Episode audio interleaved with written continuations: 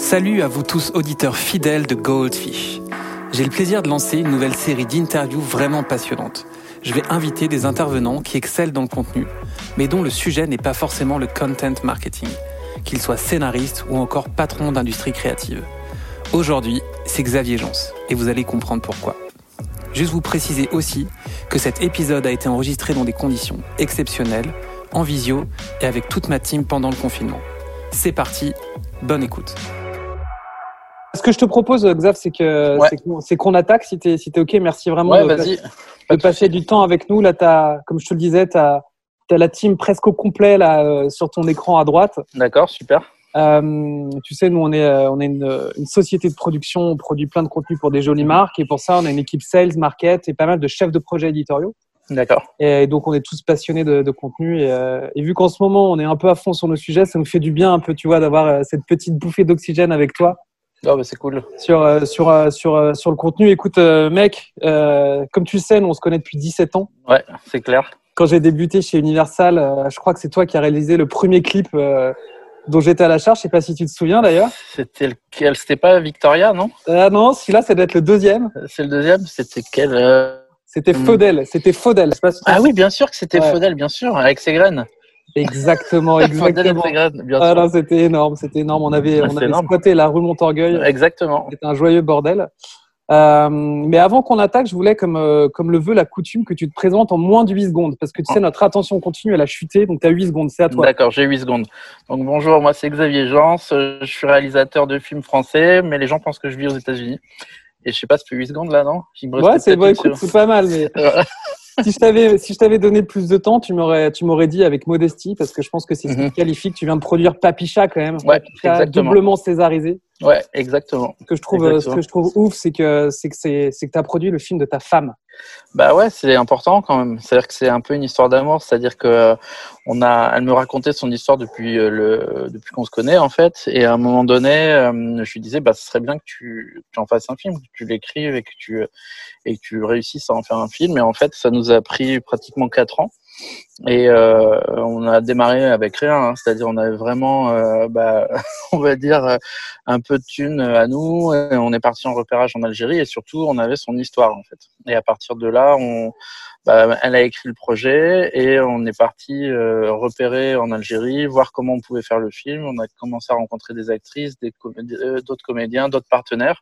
Et à chaque fois, c'était en racontant l'histoire qu'on a intéressé les gens euh, et, on, et finalement on a réussi à monter le, le projet. Et ce qui était assez fou, c'est que on a tourné euh, vraiment, c'était comme une bande de potes, c'était en famille. Et euh, puis on, est arrivé euh, au bout de six mois, on était à Cannes. Sélection officielle au festival et euh, Sachant que le, le producteur, euh, il y a un producteur qui a planté en cours de route et que t'as dit, bah ouais, c'est pas grave, on va on va le faire. On y- Ah, bien sûr, c'est-à-dire c'était le producteur avec qui j'avais fait Budapest qui euh, en fait ne croyait pas au film, c'est-à-dire pour lui c'était pas assez, il préférait faire des comédies et finalement il a préféré faire une comédie qui s'appelle MILF avec Axel Lafont à la place Ah ouais, de. Papicha. Ah, pas mal. Il doit il doit être content là. Il doit être content. il a un peu les boules, je pense. Non, c'est ouf. Mais donc, euh, donc euh, ouais, avec toi, les histoires, elles, vi- elles viennent du cœur. Parfois, elles sont flippantes. Hein. Je sais pas si, si la team, vous, avez regardé un peu ce qu'il a, qu'il a déjà fait, mais, euh, mais, mais pour moi, tu es, le meilleur réal français des films de genre. À l'époque, c'est vraiment ce qui te qualifiait aussi historiquement. Peut-être Ah, un, petit peu moins, mais Bah, j'en ai fait, euh, si, si, j'en fais toujours. En fait, ce qui s'est passé, c'est que à force, bah, quand j'ai rencontré Greg, je faisais beaucoup de clips. Et en fait, ce qui est intéressant dans le clip, c'est que tu expérimentes, tu peux essayer, tu t'affines ta technique, en fait. Et donc, c'était pour moi un vrai laboratoire de pouvoir travailler dans le, dans le vidéoclip et la publicité. Et à un moment donné, euh, bah, j'ai eu envie de raconter mes histoires. Donc, j'ai raconté d'abord euh, un court métrage sur, euh, pareil, qui venait du cœur, qui était une histoire qui était arrivée à ma mère. Un jour, elle en fait, elle est, ma mère est caissière de station-service. Et un jour, elle s'est fait braquer un matin euh, à 6 heures du mat par un petit dealer euh, à qui elle avait offert un café. Elle a commencé à discuter avec lui pendant une petite heure. Et en fait, au bout d'une heure, bah, le mec, il était venu pour la caisse. Il y avait 20 balles dans la caisse. Et il lui a mis euh, pas loin de 18 coups de, de flingue, en fait, sur, euh, sur la tête. Euh, elle a pas été, euh, il l'a pas tiré, en fait. Et donc, elle a fait quelques mois euh, de rééducation.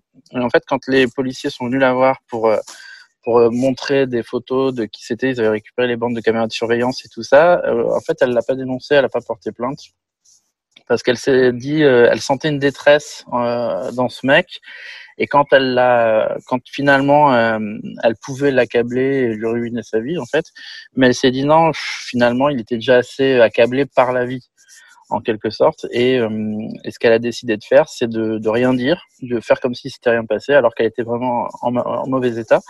Et euh, six mois après, ou six, huit mois après, en fait, ce mec est venu lui apporter des fleurs pour la remercier, pour s'excuser en fait. Et donc, euh, donc j'ai décidé d'en faire un court métrage. Et ce film avait été sélectionné au Festival de Venise où il a eu beaucoup de. Enfin, moi, ça a été vraiment ce court métrage qui a fait que j'ai commencé à faire mes films et, et que ça m'a permis de, bah, de pouvoir faire ce que je fais aujourd'hui, en fait. c'est pour ça qu'il faut toujours euh, écouter ce qu'on a euh, dans le bide plutôt que ce qu'on a dans la tête. C'est beau, c'est beau. Écoute, ça commence fort, là, ça commence fort. Euh, moi, je sais que tu as, aussi, euh, as aussi réalisé mais un blockbuster euh, qui s'appelle Hitman. Mhm. Pas sans souffrance, parce que les salauds, là, ils t'ont coupé ton, ton bah, director's cut. Ouais, mais moi, j'avais 30 ans, donc j'ai cru que j'étais libre de faire ce que je voulais. Puis en fait, il fallait répondre euh, à la commande comme si c'était une, une pub. C'est-à-dire quand tu fais un film américain de studio, tu réponds à une commande comme si c'était vraiment une publicité. Et c'est vrai que tu te, tu te rends pas compte finalement euh, de l'opportunité. Pour moi, c'était une opportunité dingue. J'avais ouais, 30 piges. Et je me suis dit, bon, j'y vais, mais je le faisais comme un film indépendant. Donc j'ai mis euh, des tonnes de violence. Vraiment, euh, j'ai regardé le jeu, j'y ai joué pour vraiment coller à l'image du jeu. C'était une adaptation de jeu vidéo. Et à partir de là, en fait, bah, je suis parti à fond dans ce qu'il y avait dans le jeu, c'est-à-dire la violence qui est extrême. Mais c'est de la violence de jeu vidéo qu'on ne peut pas faire à l'image dans les blockbusters américains. Et en fait, on a eu euh, des gros problèmes avec la censure là-bas. Le studio a coupé 20 euh, minutes de film parce que c'était trop trop trash. Et pareil, ils ont rendu l'histoire un peu euh, un peu molle. Quoi. Avant, c'était, enfin, la première version était beaucoup plus forte, euh, beaucoup plus sur de l'infiltration. Il faut savoir. C'est pas toi, c'est pas toi, c'est, pas, pas, moi. Ce qui, pas ce qui te qualifie, quoi. Et en fait, le truc, c'est que les mecs étaient. Euh, le problème, c'est-à-dire qu'il faut faire gaffe quand tu quand tu fais du cinéma américain ou quand tu fais des, des blockbusters comme ça. Le souci, c'est qu'ils veulent tous suivre une mode. Et à l'époque, c'était en 2008, la mode, c'était les Jason Bourne. Donc les films caméra à l'épaule. Euh, très euh, très rythmé, euh, uniquement basé sur l'action. Et en fait, Hitman, c'était un film très posé qui n'avait rien à voir. En fait, il y avait de la violence, il y avait des choses comme ça, mais le film était posé. Et en fait, ils ont complètement euh, changé le montage pour pouvoir suivre finalement ce, cette mode-là. Je pense qu'aujourd'hui, avec du recul, bah, l'histoire leur donne raison quelque part parce que le film a fait plus de 100 millions de dollars de bénéfices juste en salle puis après, il a fait un peu plus de 100 en vidéo et pareil en télé. Donc, euh, le film, pour un investissement de 20 millions, a ramené pas loin de 250 millions de dollars à ses producteurs.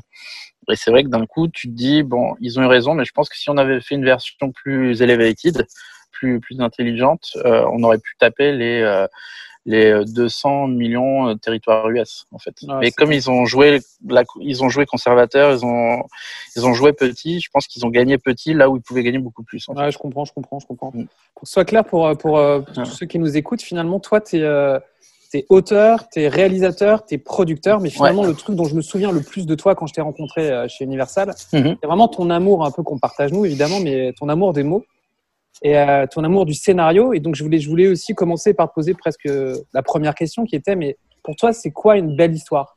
Et euh, je, voulais te demander qu'est-ce qu'était un beau scénario, mais finalement, mhm. qu'est-ce qu'une une belle histoire? Qu'est-ce qui la compose en fait? Bah, C'est l'histoire que, que tu vas pouvoir porter euh, et sans essayer de la vendre, elle va, elle va toucher les gens. C'est-à-dire qu'une belle histoire, c'est une histoire que tu réussis à. Il faut que tu sois passionné quand tu la racontes. Si tu la racontes sans passion, c'est que c'est pas la bonne histoire. Et la bonne histoire, c'est l'histoire que tu vas raconter qui vient du cœur, qui vient des tripes. Et quand tu la racontes, bah, tu sais que tu es persuadé que, que tu es passionné par, ce que tu racontes, en fait. Et quand tu pitches un film, il faut que tu sois tellement convaincu que ce soit la bonne histoire que bah, les gens ont envie de te suivre et ils aient envie de le faire, en fait. C'est-à-dire qu'à partir du moment où tu essaies de fabriquer quelque chose, faut jamais essayer de se convaincre que c'est la bonne histoire. Parce que souvent, quand euh, et tu le vois dans plein de films, dans plein de, de contenus, quand tu essayes de te convaincre que c'est la bonne histoire, tu as des films qui se font quand même, mais tu sors du cinéma ou tu sors de la série, tu dis ouais bon. Et en fait, même les gens qui l'ont fait à ce moment-là n'étaient pas convaincus de ce qu'ils faisaient. Comment, comment, tu le sais ça tu, tu, euh, tu, le sens en fait C'est euh, ouais, c'est instinctif en fait. C'est une petite voix que tu as au fond de toi et euh, ça c'est pas moi qui l'invente, c'est Spielberg qui dit ça. c'est quelqu'un qui lui il dit il écoute toujours la petite voix intérieure qui va lui dire de prendre le chemin le plus difficile plutôt que de prendre le chemin facile. Tu peux prendre plein de chemins faciles qui vont t'amener euh, straight to the point et tu vas dire ouais ben bah, c'était ça qu'il va qu'il fallait faire parce que tout est très clair. Mais à côté de ça, tu sais qu'il y a un chemin plus difficile, un chemin de traverse. Ça va être plus dur, mais en même temps, ton gut feeling te dit que c'est ce chemin-là qu'il faut prendre. Il faut toujours écouter ce gut feeling parce que même si c'est plus compliqué, bah, c'est celui qui aura le plus de, de résultats à l'arrivée en fait. C'est-à-dire que le résultat facile, euh, et ça je parle d'expérience, j'ai 45 ans et, et c'est vrai que par rapport à tout ce que j'ai pu faire avant, les chemins faciles euh, ont jamais été les plus payants.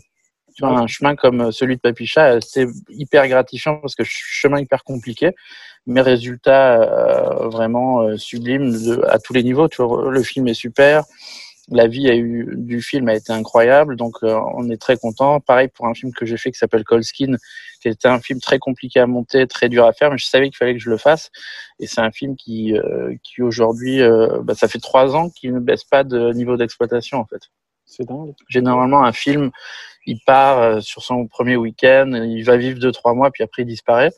Là, au Colskin, il existe depuis 2017 et il continue sa vie, il sort dans plein de pays, puis en fait, il y a des retombées euh, assez régulières en fait. Et euh, pareil pour The Divide, qui était mon troisième film, qui est un film que j'avais vraiment envie de faire, qui correspondait à un état d'esprit, à une sorte de sentiment de révolte par rapport au système des studios américains. Et c'est un film qui a 10 ans, et euh, dix ans après, bah, les gens en parlent encore. C'est un film sur le confinement, justement. Et c'est, euh, c'est assez marrant parce que depuis le mois de mars, j'ai euh, les ventes de The Divide qui ont explosé. Ouais. C'est dingue, hein, tu le, vois. le, le, contexte est favorable au film. Ouais, exactement. Tant mieux, tant mieux, c'est cool, c'est cool. Et c'est là aussi où il faut se dire qu'à partir du moment où tu racontes la bonne histoire, ouais. bah, l'histoire, elle prend sur, euh, elle va vivre sur la durée. C'est-à-dire qu'un un bon film, un bon projet va rester vivant pendant euh, des années. Bah, des décennies, on peut en parler encore 30 ans après. Mmh. Un film qui est fait que par euh, instinct commercial va vivre le temps qu'il est fait pour vivre, c'est-à-dire 3-4 mois. Mmh. Il y a beaucoup de films qui se font comme ça, malheureusement. Ouais, je comprends, je comprends. Je crois que tu as déjà fait aussi, tu me disais euh, rapidement, de la, de la pub.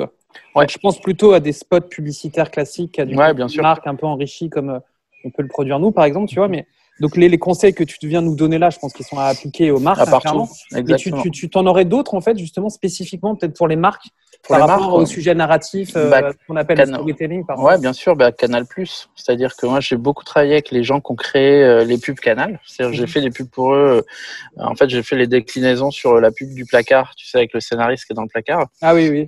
Et en fait, Canal, ce qui était intéressant avec eux, c'est qu'ils étaient vraiment friands de ne pas vendre que leur marque. C'est-à-dire qu'à partir du moment où tu fais euh, un spot pour ce qu'on appelle en pub de la lessive, bah ouais, le public va connaître, va identifier le produit, mais ne va pas avoir envie de l'acheter parce que bah voilà, c'est une éta... finalement on te fi... on filme une étagère, donc c'est pas intéressant. Mm. Par contre, si tu leur proposes une histoire et en plus de ça une histoire qui vient du cœur où le produit est le héros de ton histoire, mais que ce soit pas de manière obvious, bah d'un coup, je pense que c'est là où tu attires le spectateur et c'est l'histoire. euh, Tu sais, c'est, je sais pas si vous avez lu le bouquin qui s'appelle euh, Sapiens de Yuval Harari. C'est exactement ce qu'il raconte. Et ça, je vous conseille vraiment de le lire. C'est-à-dire que c'est quelqu'un qui raconte l'humanité. Euh, au début, on était des petits groupes de 100.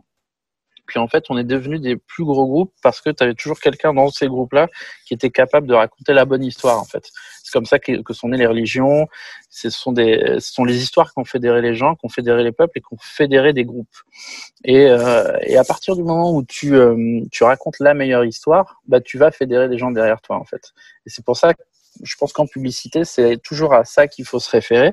C'est vraiment se dire qu'est-ce qui va faire en sorte que cette histoire, et en plus de ça en pub, si tu mets un peu d'humour, bah là, t'emportes le, et que ça marche, tu emportes le, le gros lot, en fait. Mais il faut vraiment essayer toujours de, d'être sincère dans sa démarche et en même temps croire à l'histoire qu'on va raconter, même si c'est pour un produit. Tu vois, les pubs Canal, je trouve que c'est le meilleur exemple parce qu'elles sont toujours très fun. Tu vois, la pub pour la cuisine qui se passait avec les miniatures, Mm. bah, c'était comment on fait des bonnes séries, qu'est-ce qu'il y a dans la chaîne. En fait, on ne racontait pas la chaîne, on racontait une, recette de cuisine. En fait, et donc, tu avais des voitures de police, du, des, des, des joueurs de foot, on mélangeait tout ça et ça faisait la chaîne. En fait. Et quand il y a un peu d'esprit et que, et que Ah, le pote te sûr. fait sourire et te fait et, et suscite l'émotion, c'est évidemment. Ouais, marche bien sûr. Et surtout, il faut aussi essayer de trouver l'originalité. C'est-à-dire que c'est pas à toi de suivre le mouvement, mais c'est à toi de le créer. Et Ah. c'est là où, euh, où t'en as qui sont très très forts. Tu vois, Jean-Christophe Royer, qui est euh, le concepteur des pubs Canal avec qui je travaille très régulièrement, bah, c'est lui qui va regarder ce qui se fait euh, aujourd'hui, par exemple, et il va dire euh, bon bah tout ça c'est fait, donc je vais partir à l'opposé du spectre de ce qui est en train de se faire. C'est vraiment là où tu vas pouvoir euh, réussir. C'est-à-dire quand Game of Thrones, en, si on parle de série, quand Game of Thrones est sorti, tu as eu plein de petites séries euh, d'Heroic Fantasy qui se sont fait, des films d'Heroic Fantasy, mais rien n'était au niveau. Tu avais le l'espèce de monolithe qui est posé là que tu peux pas dépasser. Et donc en gros, ce qu'il faut réussir à faire, c'est se dire bon bah il y a un truc d'Heroic Fantasy qui cartonne. C'est quoi l'opposé du spectre? C'est euh, c'est de la c'est de la science-fiction. C'est parti. Et euh, celui qui a compris ça, c'est Denis Villeneuve quand il a fait The Arrival. Et là, il vient de faire Dune. Donc en ça, c'est souvent, faut avoir le courage de se lancer là-dedans aussi. En fait, je pense ah bah que c'est des, bah des, des, rencontres aussi, à mon avis, de personnes qui se disent tiens, on va pas aller à la facilité. Ah, on va faire le pas Nous, on a cette euh, difficulté aussi là, tu vois, quand on travaille avec des, des clients, avec des marques, euh, à réussir à les embarquer parfois sur des concepts un peu plus. Euh, parce qu'ils ont, plus... bah, ils ont peur, ils ont peur, ils ont, ouais. ils ont envie de suivre le mouvement. Et mais c'est là où il faut les motiver et trouver quelque chose d'inattendu. Tu vois, moi, par exemple, j'ai travaillé bah, là, sur la série que je viens de faire qui s'appelle Gangs of London, où euh, j'ai rencontré Vince Gilligan, sur, euh, le créateur de Breaking Bad, pour des projets. En fait, c'est des mecs, le mot qu'ils ont à la bouche, c'est unexpected. Mm. C'est-à-dire, il faut toujours aller vers l'inattendu. Toujours chercher ça. C'est-à-dire que vous faites des réunions ensemble, vous pitchez des trucs et, et à un moment donné, qui va vous sortir le truc unexpected, inattendu, qui fait que, ah putain, ça, on l'a pas vu, et c'est chambé. Ouais. Tu vois Nous, en pub, on entend toujours le never seen before. Mais tu vois, il, ouais, il, nous, saoule, il nous saoule un peu celui-là. Ouais, mais le never fait, seen before, c'est en, fait, faut pas en fait, faut pas qu'il soit gratuit non plus. C'est-à-dire que parfois, tu... il y a un peu une volonté de se démarquer, mais sans que ça ait de fondement. Mais en, en revanche, ça, je comprends tout à fait ce que tu veux dire. Pour autant, c'est-à-dire pour faire réagir et susciter de l'émotion, euh, il faut pas aller non plus dans le tiède et dans le déjà vu. Quoi. Il faut, exactement. Il faut tenter les choses, il faut, faut, se faire plaisir, il faut être sincère. Mais après, ce qu'il faut aussi, c'est se dire que, par exemple, moi, je prends un exemple d'une mini-série qui s'appelle Bref, que je pense que vous avez tous vu. Ouais. En fait, ce qui était puissant dans Bref, c'est que ça racontait un trentenaire, mais d'une manière qu'on n'avait jamais eue. C'est là qu'il c'est là la force de Bref. C'est que c'était euh, ah purée, c'est mortel, c'est ce qu'on m'a raconté 50 fois. J'ai vu 50 comédies qui ressemblent à la même chose. Par contre, la manière de le raconter est complètement inédite. Ouais, c'est là où tu peux des fois, euh, c'est-à-dire quand tu cherches l'inattendu ou le never seen before, va pas forcément essayer de réinventer euh, l'histoire. Ouais, ouais. Il faut qu'il y ait de l'esprit, il faut que ce soit fin, il faut que ce soit ouais, un angle en fait. Prends... Exactement. C'est-à-dire il faut juste prendre euh, finalement quelque chose qui peut exister. C'est-à-dire que par exemple ton client il veut, je prends un truc à la con, hein, mais une, la lessive. C'est ton client qui veut vendre sa lessive tu vas, tu vas lui dire bon bah comment je raconte euh, ma lessive, tu vois. Donc il va se dire ah bah montre que ça lave bien et que ça sent bon. Et en fait tu dis putain donc moi c'est d'un coup là je vous raconte un truc qui me vient sur le vif. Je me dis bah comment je raconterai un bidon de lessive sur ce qui vient de me briefer, sur son brief? Bah je me dis euh, non je vais euh, je vais raconter l'historique de cette odeur de lessive qui peut me rappeler ma grand-mère. Et donc euh, et je vais en faire un truc d'émotion sur un mec qui va laver sa lessive et ça va lui rappeler sa grand-mère et finalement ça va lui rappeler quelque chose d'hyper attachant et tu as une petite euh, sorte de petite photo souvenir avec la grand-mère à côté. Et ça me fait penser à un jeu vidéo auquel j'ai joué donc ça il faut vachement jouer parce que c'est dans le jeu vidéo que vous avez les choses les plus innovantes en niveau narratif. Mm. c'est euh, un petit jeu qui s'appelle Unravel que vous pouvez trouver sur PlayStation ou, euh, ou Switch et qui raconte ça c'est une petite pelote de laine qui se balade dans une maison et qui est à la recherche des souvenirs euh, d'une famille qui, qui, vivait là avant. Et en fait, tu pars sur un truc comme ça, bah, le mec qui vend sa lessive, il va se dire ah, putain, c'est touchant, c'est émouvant. Je suis sûr que tu fais un spot euh, avec de l'émotion sur juste l'odeur rappel de la soupline ta grand-mère, bah, ça, ça va marcher. Ça peut fonctionner, tu vois. Et après, il faut trouver les formules, le wording et tout ça autour, mais, mais c'est quelque chose où finalement tu racontes la même chose, tu vends ton bouton de lessive, mais tu l'accordes, euh, tu l'entrée en fait pour euh, pour t'accorder l'attention, elle, elle, est bien l'intimité. Ouais, je comprends. En fait, et l'émotion. Et à partir du moment où tu arrives à catcher ça, bah, c'est ça qui marche. Cool. Il faut, euh, faut aller vers ça faut que tu nous shootes le corbeau là qui est au-dessus de ta tête là. Ah, j'ai un corbac là. T'inquiète, il y a pas de souci. J'ai des ça, ça, plante, ça plante le décor et tout. Ouais. il y a un truc qui m'a toujours intéressé, que je, que je, enfin une question que je voulais te poser, c'est notamment toi qui as bossé sur des séries. C'est euh, ce qu'on appelle le cliffhanger. C'est le petit mm -hmm. truc qui t'accroche à la fin d'un épisode pour euh, te donner envie de voir le suivant. Ouais. Euh, et nous, dans les stratégies de marque, on, on, cherche toujours aussi un peu, tu vois, le, le, le, le truc qui va faire justement qu'on va capter l'attention d'un lecteur, que ce soit sur un livre blanc ou autre chose. Euh, et qui va, qui va relancer la lecture ou la, ou la, la consommation du contenu. Mhm. Là-dessus, tu as un truc un peu à nous partager. Est-ce que, est-ce que ça répond à, une- à des techniques précises? Comment toi, tu as travaillé là-dessus euh, En fait, en, en scénario classique, ça s'appelle euh, la préparation et le paiement. C'est-à-dire qu'à partir du moment où tu prépares ton cliffhanger, par exemple, tu as un cliffhanger dans un film de. C'est le premier qui me vient à l'esprit là de suite, dans, dans un film de Sam Raimi qui s'appelle Drag Me to Hell avec Alison Lohman. En fait, au début du film, euh, elle a son mec qui collectionne des, des pièces ou des boutons de, de, de veste.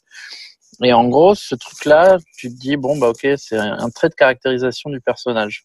Et en fait, à la fin du film, je vous spoil un peu, en fait, tu te rends compte que ce bouton euh, de chemise ou cette pièce, elle est finalement euh, le truc qui va faire qu'elle va devoir le donner à quelqu'un pour pouvoir se débarrasser de la, de la malédiction qui pèse sur elle, en fait. Mmh. Et c'est parce qu'elle a projeté ce truc là-dedans, comme ça appartient à son mec, elle s'en est servie et lui, à un moment donné, il va l'échanger. Et en fait, c'est préparé euh, hyper insidieuse. Il faut le préparer de manière très insidieuse au début, en parler finalement de ce cliffhanger, en se disant, en donnant une fausse piste. Et en fait, faut toujours, faut créer euh, ta, ta, ligne narratrice principale et tu as une fausse piste en dessous qui est menée en filigrane.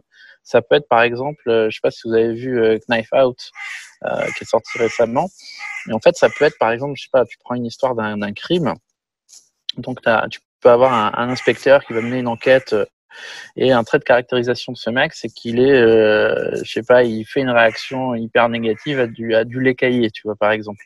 Et, euh, et à la fin du film, tu vas faire en sorte que, bah, dès le début du film, tu vois que les mecs, ils, tu vois, t'es en Angleterre et on te met toujours un peu de lait dans ton thé ou un truc comme ça. Et à la fin du film, en fait, tu demandes un thé et finalement, t'as ce lait qui a été planté depuis le début, qui va être versé dans le thé de ce mec, qui va le faire mourir, en fait. Et finalement, il va pas réussir à résoudre l'enquête. Mm. Donc, en fait, le cliffhanger, il doit être tout le temps en permanence partir du banal pour qu'à un moment donné, en fait, tu en parles dès le début. Il est toujours là dès le début, mais mani- c'est un détail. Et ce détail va grossir et prendre son importance à la toute fin parce que tu le vois pas venir. Si Ouais, tu l'amènes à la toute fin, on va appeler ça un Deus ex machina, qui fait que ça marche pas parce que tu vas dire, ah, mais ça sort d'où? Alors que si tu l'as planté au début, Ouais. et bah ça, ça grossit et ça et d'un coup t'emportes le morceau. Mais il faut toujours. Il faut toujours préparer le cliffhanger en, par un détail de caractérisation ou euh, un détail de costume ou un- qui va être quelque chose. C'est le principe de Sherlock Holmes. Ouais. C'est le principe d'Agatha Christie qui était hyper forte à ça. C'est-à-dire qu'elle te donne la réponse euh, au cliffhanger toujours au début de ses romans. Et, euh, et Conan Doyle, c'est ce qu'il faisait aussi. Tu avais toujours un détail. euh, C'est-à-dire que c'est pour ça que dans Sherlock Holmes, et c'est, un- je parle, je prends des vieux trucs parce que c'est, c'est eux qui ont créé ça. C'est-à-dire qu'ils arrivent à te poser. euh, Sherlock Holmes, il se servait de son personnage hyper minutieux sur les détails pour pouvoir te, dé- te décrire des centaines de détails. Donc, tu es noyé dans une masse de détails au début. Parce que le Ouais. personnage, il analyse la veste du mec, il y a une tache de tomate ici, nanana. il va t'en sortir des tonnes, parce qu'il est capable de lire les gens comme ça. Mais à la toute fin, tu vas te rendre compte que finalement, il a déjà trouvé l'assassin depuis le début, parce qu'il a vu la petite tache de tomate. Finalement, Mmh. la tache de tomate, c'est la couleur de- du sang. Il va lui demander au détour d'une phrase si le mec mange des tomates, et le mec lui dit non. Et donc, il arrive à choper le, le truc comme ça. Mais il faut toujours euh, essayer de poser euh, ce qui va devenir ton cliffhanger au départ. Je comprends, c'est clair, c'est clair, super intéressant. Euh, tu me disais là récemment que tu allais, avant, le, avant le confinement, là, tu étais parti pour tourner une série Netflix. Ouais, exactement. Euh, on verra si elle se tourne. D'ailleurs, tu me disais que tu allais suivre ce qui allait se passer. Mais en fait, là, là ma question, c'est si, si, tu devais, j'en reviens un peu à, à notre sujet de, de, marque là, si tu devais écrire une série pour une marque, tu aimerais qu'elle parle de quoi? Et a priori, ce serait pour quelle marque? Alors, ça, c'est pas évident. Hein. Ouais, ouais, à chaud évident. comme ça, mais est-ce que tu as. Bah, que, comment tu te ferais plaisir là? Tu aurais envie de parler de quoi? Et, euh... Euh, bah, Marque de voyage. ouais, on en a besoin là. Ah ouais, je pense qu'on en a tous besoin, tu vois. Et tu dis que c'est l'histoire d'un de quelqu'un qui part en voyage, qui, qui va se faire des kiffs sur des îles et tu fais, je sais pas, c'est un, une série sur une compagnie aérienne, tu vois, un peu comme Paname qui a eu deux saisons, mais ouais. faire quelque chose sur une, série, sur une compagnie aérienne, je pense que c'est pas mal. Tu fais qu'un épisode se passe dans un pays différent, ouais, et tu ça. vois un peu du, un peu du monde. Un tu peu, nous calerais un peu de, un peu de zombies, toi, dedans, je pense. Bah, je pense, tu vois, dans chaque pays il peut se passer un truc. Tu vois. Voilà. oh, bah, canon, canon. Euh... Mais tu regardes le, le, meilleur exemple de, de pub qui est tourné en film, c'est FedEx. FedEx qui ont complètement, pratiquement intégralement financé Seul au monde. Ah ouais, ok. Bah, c'est quand même l'histoire d'un mec de chez FedEx qui se crache en avion, bon, un avion FedEx, mais par contre, il ramène à la fin, il ramène un paquet à, à une meuf qui, qui est sur une adresse. Tu vois. Mmh. La fin du film, c'est le mec, il arrive à livrer le paquet quand même. Stylé. Tu vois, c'est malin, quoi. Ouais, j'avoue, j'avoue, j'avoue. Tu me disais que tu avais vécu, euh, tu me disais que tu avais vécu aux États-Unis, mais d'ailleurs, tu vis encore un peu, je crois. Enfin, euh, Moi, j'y vais régulièrement. Ouais. Et, euh, et, là, c'est mon côté un peu euh, genre, euh, vas-y, vends-nous du rêve un peu sur, sur les États-Unis, même si on sait qu'il n'y a pas que du positif là-bas. Mais dans, dans, ton métier et dans le nôtre, tu dirais que tu as retenu quoi là-bas? Est-ce que as, tu, tu, nous partagerais quoi comme. Bah, le plus important, c'est le mindset. C'est-à-dire mmh. que le, le, mindset US qui est redoutable par rapport au mindset français. Parce que le mindset anglais est un peu, plus, un peu équivalent, tu vois, mais mais en gros, c'est-à-dire qu'un Américain, enfin aux États-Unis, ce qui est hyper agréable, c'est qu'il y a déjà une notion de, de service et une notion de sur, euh, surcommunication, pas consommation, hein, mais surcommunication. Ce qui fait qu'à un moment donné, en France, on va t'envoyer un mail. Souvent, tu as les mecs qui vont répondre euh, deux jours après. Euh, c'est pas immédiat. Et moi, ce que je kiffe aux US, c'est que ça répond dans la minute. C'est-à-dire que le mec, si tu lui as pas répondu dans les 15 minutes, il va te renvoyer un mail pour demander si tu as reçu son mail, en fait. Ouais. Et ce qui fait que tout, tout va ça change, ça change tout en fait, c'est-à-dire ça change tout. Ça change tout. Une, es dans un, es dans un, es dans un autre rythme en fait. Bah bien sûr. Puis en fait, les choses, il n'y a pas de procrastination. En fait, c'est-à-dire que tout va très vite. Mm. Tout est pris, euh, toutes les décisions sont prises dans la journée. Tu as une décision à prendre, bah, ça va pas prendre une semaine pour être décidé. Ça va pas être consulté par dix personnes. À un moment donné, il y a, il y a une sorte de foi. Dans, ils écoutent leur instinct. Ils vivent le moment. Et quand il y a besoin de répondre, bah, on répond et surtout on donne sa chance à tout le monde. C'est-à-dire qu'on va écouter euh, les stagiaires, on va écouter. Euh, si tu as un stagiaire qui veut te rencontrer pour te parler d'un truc, bah, le big boss d'Universal va se dire bah, bien sûr. Et il fait caler 20-30 euh, minutes au stagiaire dans son planning. Ça peut être Kevin Feige, le boss de, de Marvel. Il, je sais qu'il rencontre régulièrement. Moi, j'ai demandé à, le rencontrer quand j'étais aux US. Je l'ai rencontré. Ici, je veux rencontrer le boss de Pâté. Jamais j'y arrive. Ouais, non, j'avoue, Tu vois, parce que c'est des relous. Et c'est vraiment les as du, du, euh, storytelling, par ailleurs? Tu trouves que c'est vraiment les. Euh, ils, sont bons dans cette capacité à raconter des histoires ou, euh, ou, un peu, hmm. ou, finalement un peu. où, ça, où ça reste un peu très. c'est glittery. Non, c'est en fait c'est pas qu'ils sont bons, c'est qu'ils sont ils ont industrialisé un modèle. Donc, c'est-à-dire que nous, on est artisans et je pense qu'on est très bon dans ce qu'on fait, mais on est artisanaux. Et ce qui fait que c'est intéressant parce que tu trouves plein de choses euh, qu'eux n'ont pas. Par contre, l'efficacité qu'ils ont dans le dans le delivery, c'est-à-dire dans le, c'est ils y vont quoi. C'est-à-dire que euh, quand tu commandes un script, le mec il va te livrer en trois semaines. Tu fais des notes et en allez en deux mois tu as un scénario, alors qu'en France ça va prendre six mois, un an, parce que les mecs font dix trucs en même temps, puis ils pipotent un peu, alors que là-bas c'est très clair. Donc quand tu reviens en France, par exemple, ça, ça c'est un truc pénible pour toi où tu dis. Euh, c'est pénible, bien sûr. Bah ouais, parce que tout prend des plombes. C'est-à-dire qu'on a une économie, je pense, qui est un peu au ralenti parce que justement, euh, bah, tout le monde prend des plombes à répondre, tout le monde prend son temps. Après, c'est aussi le charme français, tu vois. Mais à un moment donné, tu mettrais un tu, vois, tu fais comme les Anglais. Les Anglais sont capables d'aller boire des coups euh, et répondre aux sollicitations de, de 10h à 17h. À partir de 17h, tu oublies jusqu'à, jusqu'au lendemain, tu vois, mais, mais par contre, ils sont là, ils sont sur le coup. Ils ah, vont jamais te laisser euh, dans le vent et, et c'est quand même hyper agréable, tu vois. Les Espagnols, pareil, on pourrait croire que les Espagnols sont, euh, sont plus lents que les Français, mais au contraire, ils ont euh, le même mindset ricain parce qu'ils ont énormément de production américaine et anglo-saxonne qui se font chez eux, enfin dans mon milieu, tu vois. Ah ok, donc ça les a presque formés, ça les a amenés à se former un peu. Complètement, toute le toute l'Europe de l'Est aussi. Euh, ouais, c'est assez dément. C'est-à-dire qu'il y a chez nous, c'est, euh, je te jure, c'est-à-dire qu'il y a un côté très syndicalisé, ce qui est important, tu vois, mais je pense qu'il faudrait rééquilibrer un peu. C'est bien d'avoir des syndicats et, et de pouvoir euh, défendre des, des, droits, ce qui est important, parce que là-bas, quand même, c'est, c'est un peu, il y a, c'est marche ou crève, hein, c'est mmh. l'ultralibéralisme. Mais le, donc, je pense qu'il y a des choses à prendre des deux côtés. Et c'est chez nous, je pense qu'il faudrait relever un peu, enfin, ce côté, euh, euh, j'irais, engagé euh, c'est quelque chose qu'il faudrait prendre comme exemple euh, sur les US. Après, il y a, franchement, il y a plein de choses que, que je critique. Euh, c'est leur système de santé, le, le, fait que les gens vivent pour uniquement gagner de l'argent, mais en même temps, quand ils sont passionnés, ils y vont à 2000. Ouais, ouais. Alors que chez nous, ça, en fait, ça traîne. En fait, c'est quoi on va, on va ouvrir une antenne ensemble à LA, quoi.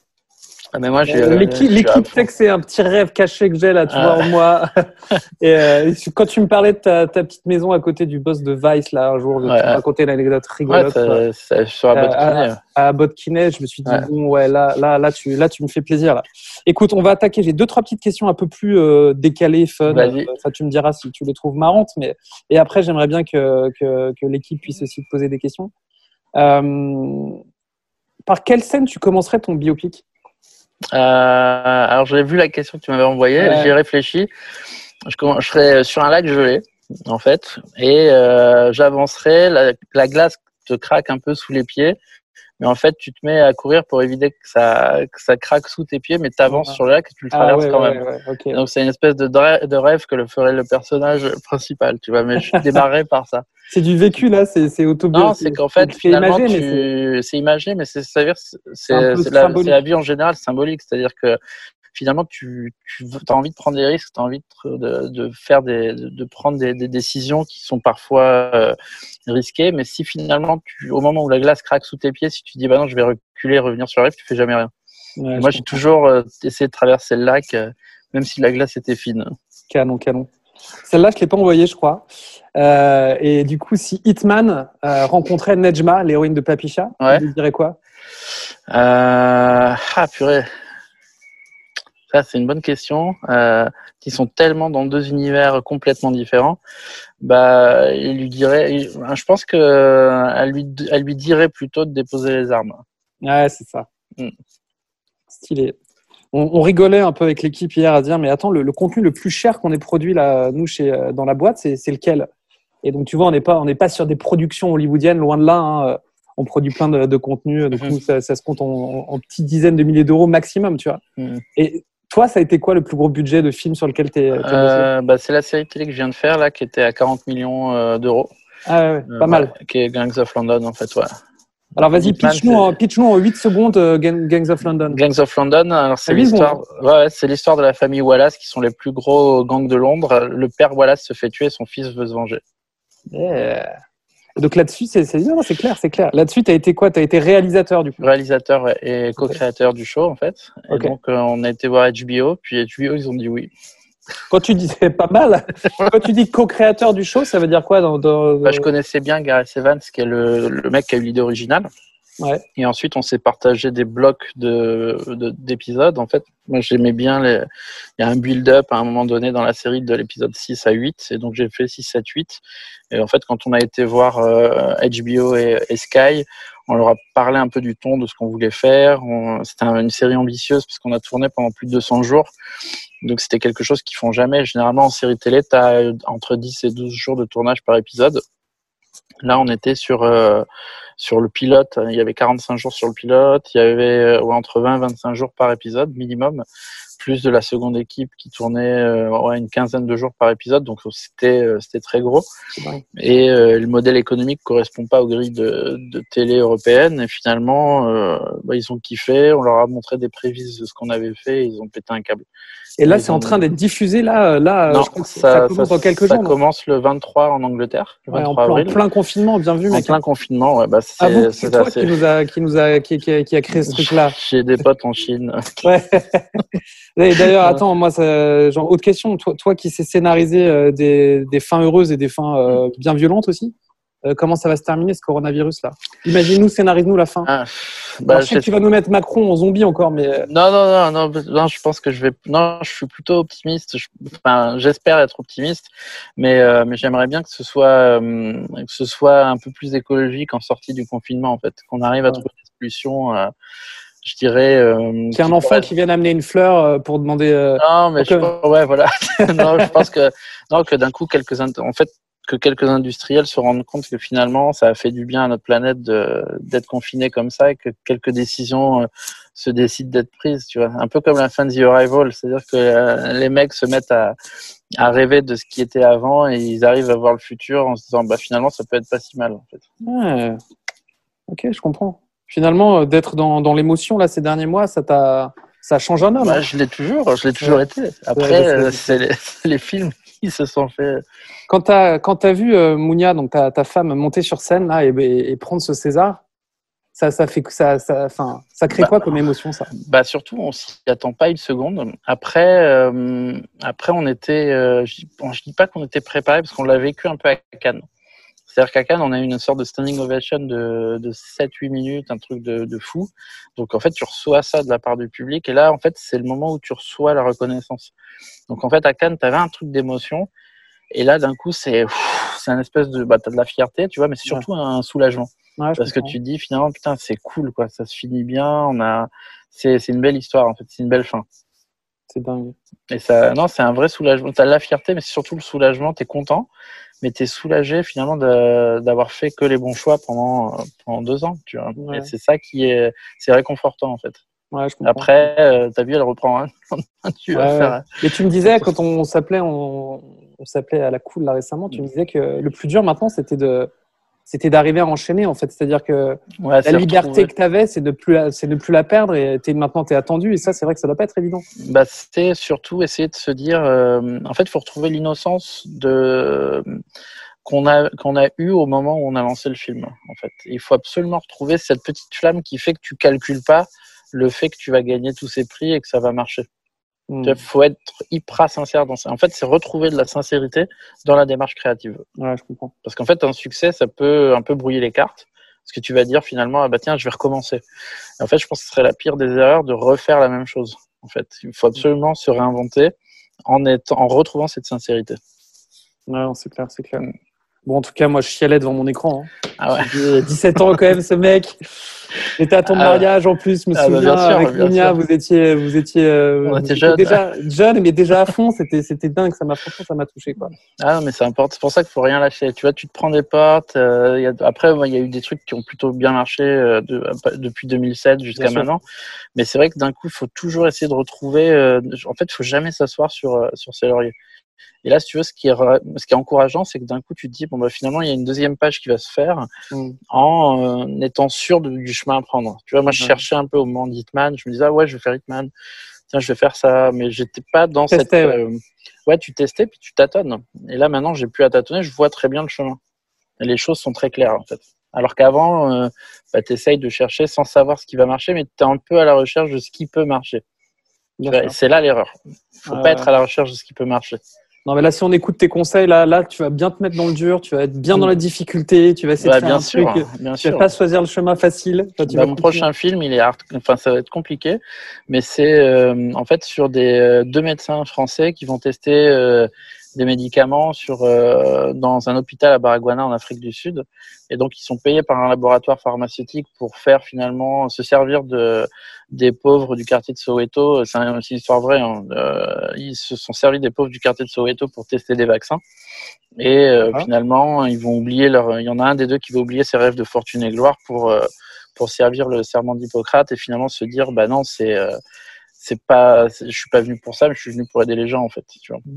Bon, euh, l'équipe, là, vous pouvez enlever vos petits micros. S'il y en a, un- si, si vous voulez poser des questions, allez-y. Moi, j'en ai encore euh, pas mal, mais euh, profitez-en. On a, on a Xavier, on a Xavier Jans quand même qui est là. Donc, je sais pas qui, a, qui en a une première à poser. Euh, qui, qui se lance Moi, je veux bien poser une question. Bonjour, Allez. Xavier. Bonjour. Euh, je suis un peu intimidé, je veux le dire. Mais, surtout, surtout que j'ai un peu honte parce que j'ai vu que Hitman de tes films. Ouais mais t'inquiète c'est pas c'est pas grave.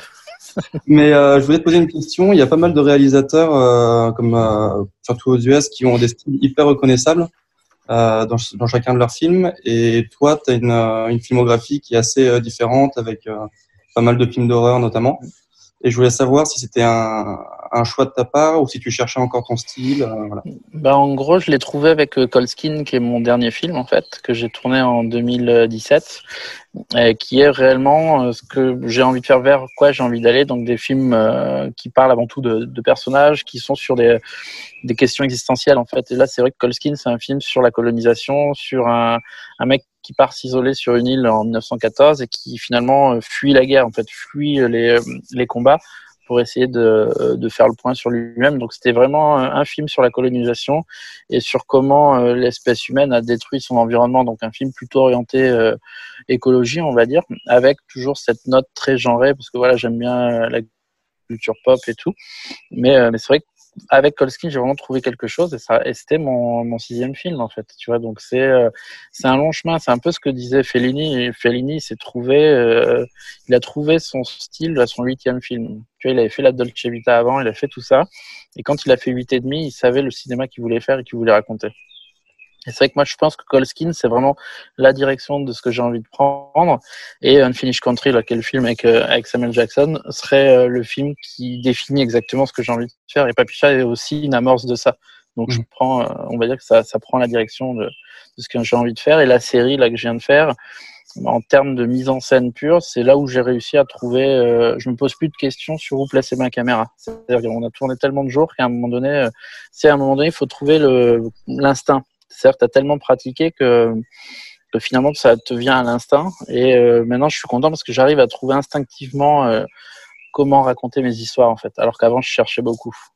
Et, le réalisateur qui t'a le plus inspiré du coup euh, sur la façon de filmer, par exemple? Euh, je dirais Paul Verhoeven en fait, vraiment. C'est euh, quelqu'un que je trouve incroyable, c'est-à-dire qu'il fait pas beaucoup de, de plans, mais c'est la manière dont il va déplacer ses personnages dans le cadre qui va faire en sorte que finalement c'est hyper intelligent, c'est toujours très dynamique, et, euh, je trouve qu'il y a quelque chose d'hyper fascinant dans sa manière de, de déplacer les acteurs dans le cadre c'est là où c'est le plus gros challenge, c'est comment tu déplaces dans le cadre, donc ce qu'on appelle le, staging. Et euh, donc c'est vraiment, c'est pas les plans en eux-mêmes, c'est vraiment comment tu vas stager la, scène. C'est la, mise en place, les déplacements, et souvent tu vois les films quand vous analysez, bah, les films souvent sont très statiques. C'est-à-dire que tu as beaucoup de films où les gens sont sans chant, contre chant, ils sont là, ils bougent pas parce que c'est beaucoup plus simple pour la caméra. Là où Verhoeven, moi, ce que je trouve fascinant, c'est que ces persos, ils bougent tout le temps dans le cadre. Il va en accompagner un. Tu vois, par exemple, sur la vidéo, je peux en faire un. Tu as un personnage qui est là, il va parler, et en fait, derrière lui, tu as un autre perso qui va passer. Donc, lui, il va dire, lui, il va dire sa phrase. Derrière, tu as un autre perso qui va passer, qui va dire la réplique suivante. en fait, la caméra va suivre ce mec. Il va dire une autre réplique ici, et là, tu en as un autre qui va rentrer dans le champ. Et en fait, ça crée une dynamique de groupe que je trouve incroyable. Et c'est ce que fait Fellini dans la Dolce Vita, en fait. C'est vraiment euh, euh, pas dans le Chevita, pardon, dans le 8 et demi. Et c'est ça que je trouve fascinant, c'est vraiment raconter euh, ton histoire avec du mouvement dans le cadre en fait. Ok, super intéressant. Et j'ai juste une dernière question parce qu'on est vendredi et qu'on a aussi envie de rigoler. Est-ce que tu as une anecdote de tournage marrante? J'ai une anecdote, l'anecdote la plus folle que j'ai, c'est sur The Divide, où en fait c'est mon stagiaire régie, c'est pour ça qu'il faut respecter vos stagiaires, qui a financé le film. c'est un vrai truc. Et euh, c'est-à-dire qu'on a un film qui coûte 4 millions de dollars à l'époque, on tourne au Canada et euh, on est backé par un studio et tout. Et c'est, on est le 11 mai, dans le 11 mars pardon 2010. Euh, et là, j'ai mon producteur qui me dit ouais, monte dans ma chambre, on est à l'hôtel et tout. Je tape à sa porte, puis là, il s'effondre devant moi. Je fais putain, oh, qu'est-ce qui se passe et tout. Puis en fait, il venait de prendre un somnifère. Il me dit ouais, je suis ruiné, c'est foutu. Je fais pourquoi? Et là il me dit bah parce que euh, il y il y a on vient de perdre toute la en fait l'assurance du film venait de nous lâcher. Donc ce qui fait que tu perds tout le financement. C'est-à-dire c'est une banque qui s'appelle une bande compagnie qui euh, assure le financement de ton film. Et en fait si la bande compagnie te lâche, bah tes différents partenaires financiers n'ont plus d'assurance pour leur euh, investissement et donc c'est mort. Et donc à partir de là, bah, il fallait retrouver l'argent pour remplacer. Donc on, a un décor quand même qui coûte 1 500 000 dollars en studio qui a été construit. On a lancé la prépa, on a tout le casting du film qui est sur place avec nous. On est censé démarrer euh, trois jours après. Et là, euh, bah, on va à LA, on essaie de trouver l'argent pour remplacer. C'est quand même trouver 2 500 000 dollars minimum pour lancer le film.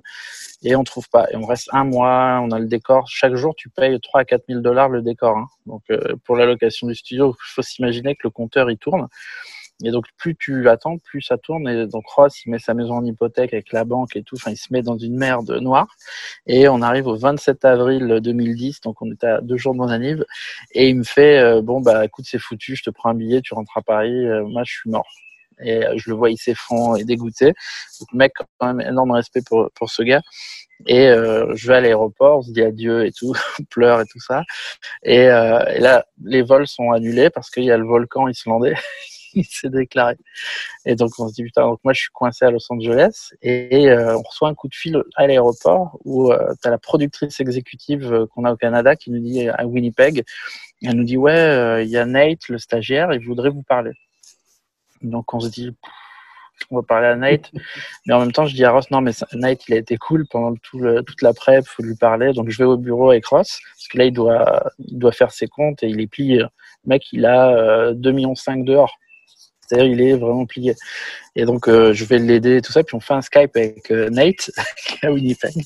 Et là, Nate, qui a 18 piges à l'époque, il nous fait Ouais, les gars, euh, qu'est-ce qui se passe? Pourquoi on doit détruire le décor et tout? Ben, On lui explique et on lui dit qu'on n'a plus l'argent et tout. Et il fait hm, Je comprends parce que c'était, je, devais valider mon année scolaire avec le stage sur le film. Bah, je vais parler à mes parents parce que c'est pas possible. Et donc, il va parler à ses parents. Nous, on se dit Ouais, bon, c'est bien, les est et euh, trois heures plus tard, on a les parents en ligne et ces deux petits vieux qui n'ont jamais bougé de Winnipeg qui nous disent ouais, euh, qu'est-ce que c'est, c'est quoi le problème et tout. on leur explique qu'il nous manque 2 500 000 dollars minimum pour lancer le film parce que là, on a tout perdu et qu'on va devoir tout arrêter. Et là, ils font écoutez, nous, euh, au début de notre carrière, il y a un jour quelqu'un qui a cru en nous et aujourd'hui on en est là. Bah, écoutez, c'est notre tour de, rendre, de renvoyer la balle. Il vous manque combien? Ils font bah, on vous un bridge loan de 1 million et puis on verra pour la suite, mais considérer que c'est bon. On raccroche, Ross qui est en puis un full of shit et tout. Et là, tu as la banque le lendemain qui lui dit Ouais, je comprends pas, il y a un Swift qui arrive. Et donc, c'était passé par la prod exe, par le compte de la prod exe qui tu l'avais envoyé sur le compte de la prod aux US. Et en fait, on a relancé le casting, on a tourné, on a eu euh, tout le budget qu'il faut. Et la belle histoire, c'est qu'au final, ils ont récupéré en trois ans 27 millions de dollars. Ah ouais, pas mal. Sur 2,5 d'investis. C'est dingue, magnifique. Ouais, ouais, c'est ma meilleure anecdote. Après, j'en ai plein d'autres euh, plus, plus, plus trash, mais celle-là, c'est la plus drôle. Merci. De rien. Qu'est-ce qui se lance? Moi, j'ai une petite question. Ouais. Xavier, enchanté. Enchanté. Euh, pour le coup, j'ai vu que Papicha de vos films que j'ai adoré. Euh, et j'avais juste une petite question sur. Euh, on parle beaucoup de votre César, mais vous avez été aussi dans la sélection des Oscars. Ouais. Euh, pourquoi avoir été un film représenté par l'Algérie et pas la France? C'était simplement par curiosité. Ouais. Et est-ce que et la deuxième qui suit un peu, c'est de savoir est-ce que du coup vous avez réussi, vous aviez pu diffuser en Algérie quand même malgré la censure non, on n'a pas pu le diffuser. En fait, c'est toujours censuré. Là, ça s'est un peu ouvert, donc on... devrait avoir des nouvelles bientôt. Mais en fait, ce qui s'est passé, c'est que hum, le... film est majoritairement algérien, en fait, dans son financement. Et donc, en fait, c'est le gouvernement algérien qui a financé le film. Et euh, finalement, on se disait, bon, bah, face aux misérables, à la jeune fille en feu, on va pas faire le poids. Donc, plutôt que de le proposer via la France, on va voir si ça passe en Algérie. Mais tu passes quand même un comité de sélection. Euh, tu as un comité de sélection dans chaque pays. Et en fait, on a soumis à l'Algérie, parce que le film était franco-algérien. Et en gros, on a gagné face à un film qui s'appelle Abou Leila. Et, euh, là, c'était une allume, sauf qu'à partir du moment où on a eu la bonne réponse, il fallait qu'on ait une règle qui dit que le film doit être diffusé dans le pays d'origine 7 jours avant le 30, euh, le 30 septembre. Et donc là, on n'a pas pu avoir ça. Donc on a fait une dérogation auprès de l'Académie des Oscars à LA quand on était à Colcoa.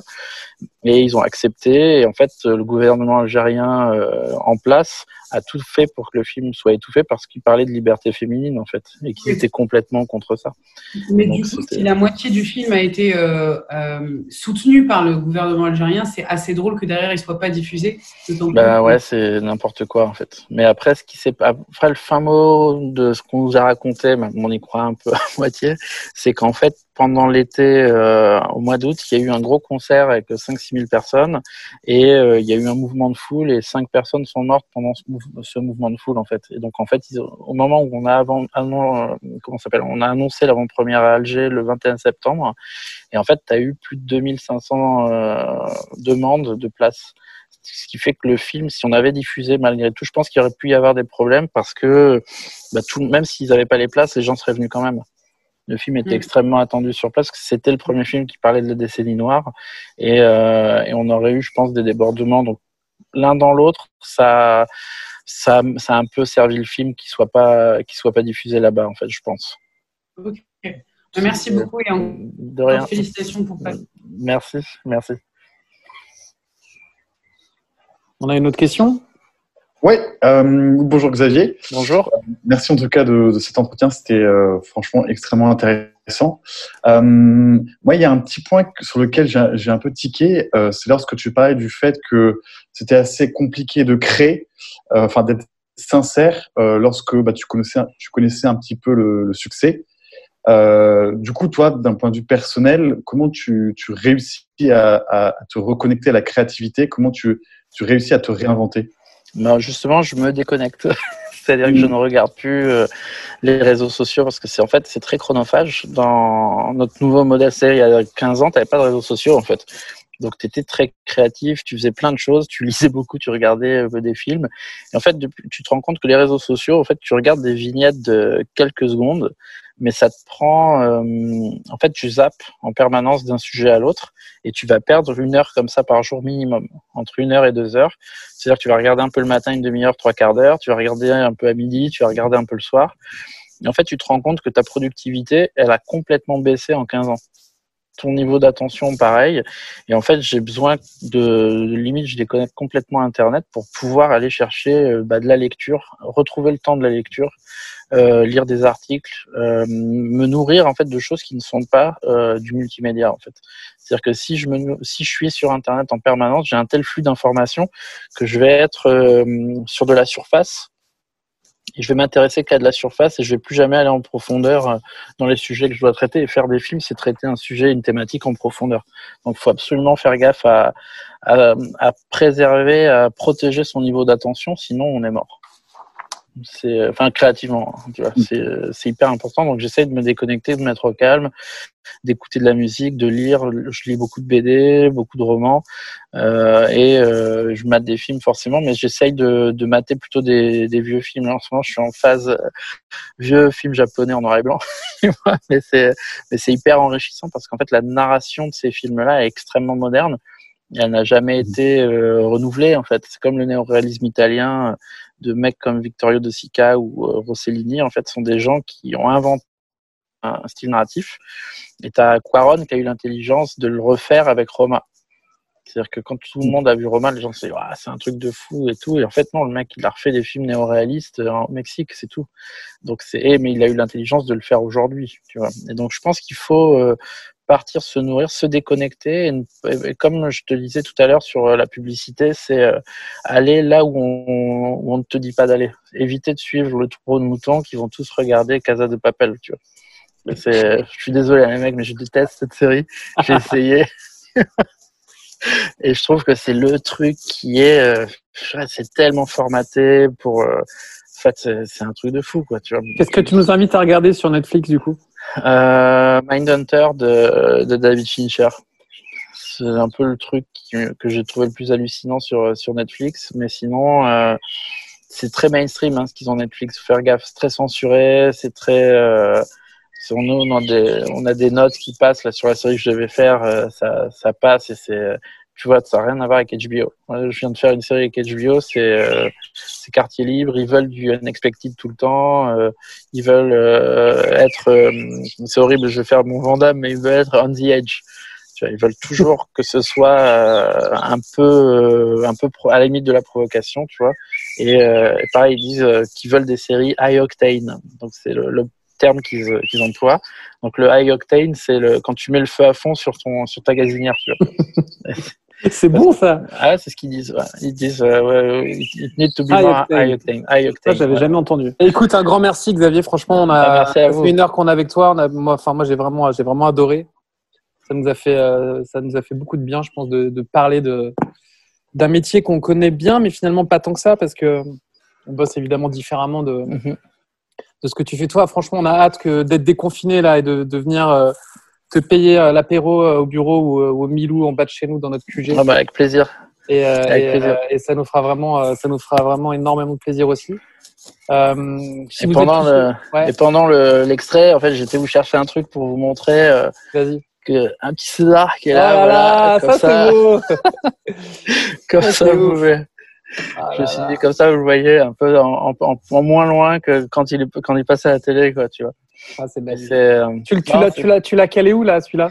Parce que bah, tu en as deux, donc euh, non, le, le, deuxième il est pas chez toi peut-être. Euh, si, le deuxième est chez moi. Enfin, non, on a un prod et un réel en fait, et okay. euh, non, les deux sont en fait sous l'escalier. ah, l'humilité quoi. Bah non, mais pff, en, en, vrai, franchement, c'est pas très beau.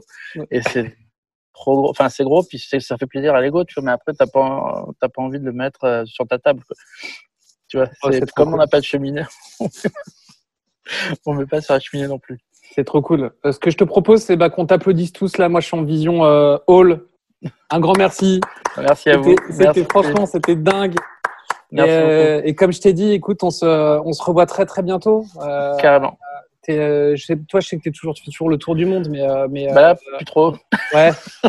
Donc Afrique du Sud bientôt. Afrique du Sud, euh, certainement. Enfin, on est encore en prépa euh, jusqu'au moins fin de l'année, puis ça shooterait l'année prochaine, en fait. Ah, génial. Même génial. pour. euh, non, je pense que ça va Je être. sais pas, euh, on réfléchira à notre prochain séminaire là. On va, Ouais. on va, on va essayer de, de venir te faire un coucou là. mm, mm. Ok, Ok. bah super. Bon, on fait merci, ça. merci encore. Merci on à vous. au jus et euh, Super. à très très vite. À très bientôt. Ciao. Ciao, ciao. Ciao. Ciao. Goldfish.